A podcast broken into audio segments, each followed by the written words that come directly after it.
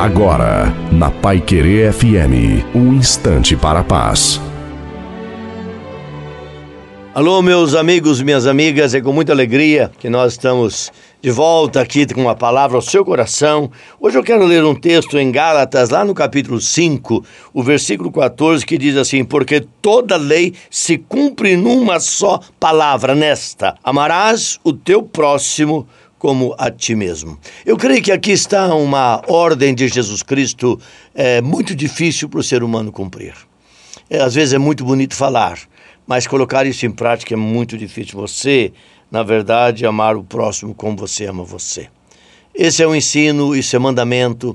Na verdade, Jesus tem nos ensinado isto. Quando perguntaram qual é o maior mandamento, ele disse: Amarás o Senhor teu Deus de todo o teu coração, toda a tua alma, todo o teu entendimento e amarás o próximo como a si mesmo.